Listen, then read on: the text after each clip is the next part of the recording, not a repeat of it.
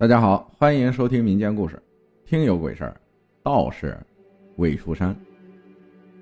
我家湖南湘西这边，太奶奶生了六个孩子，我爷爷排最末。当然，这不是重点。我要讲的是我二爷爷的一个故事。我家祖上都是道士出身。我爷爷说的，具体呢太复杂了，我也表述不清。我二爷爷也是学道士的。但他想多赚点钱，就要每天翻几座山去镇上做一些小买卖。二爷爷他每天都起得特别早，天还是伸手不见五指的时候，他就要起来收拾自己要卖的东西，放到箩筐里，挑着箩筐要去赶集。那天他走的特别早，翻到头座山山腰，他便停了下来，因为他看到路边有座坟。是坟也就算了，但是是新坟。后来不想管那么多，他，就继续往前面走。猛的一下，他的眼前出现了一张床，横在山路上。仔细一看，看到了一个女人躺在床上，眼睛死死的闭着，身上被一床红色的被子盖着。也不知道是怎么想的，他想把床移走，但是他心里还是一惊。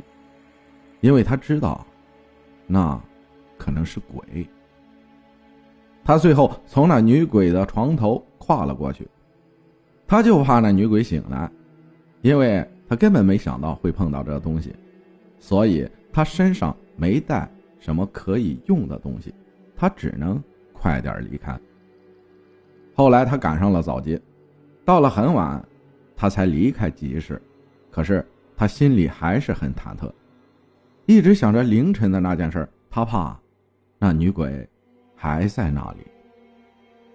怀着忐忑又害怕的心，他挑着箩筐，小心翼翼的在路上走着。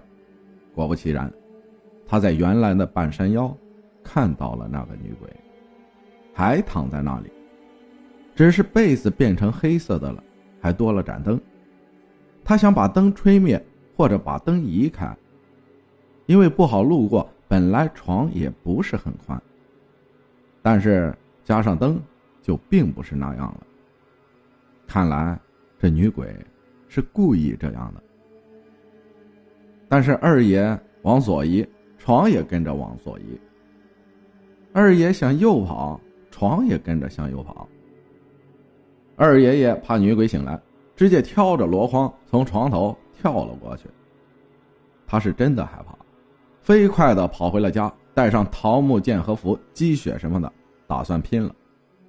但是等他到了原地，那女鬼已经不见了，四周都是阴凉的气息，隐约还听得见那女鬼的笑声。二爷爷知道，遇见这种事儿不是什么好事好像后来被诬陷了什么的，坐了牢。还听说有个晚上砍柴下山的男人看到了这一幕。回到家里，直接坐在椅子上，两眼直瞪，脸色发青，脸面朝天，双手摊在椅子下，死了。最后那个二爷爷呢，得了病，四五十岁就死了。感谢听友小仙女分享的故事，感谢大家的收听，我是阿浩，明天要停止一天的直播和上传作品。嗯，在这里通知一下大家。然后没有别的，感谢大家的收听，我们后天再见。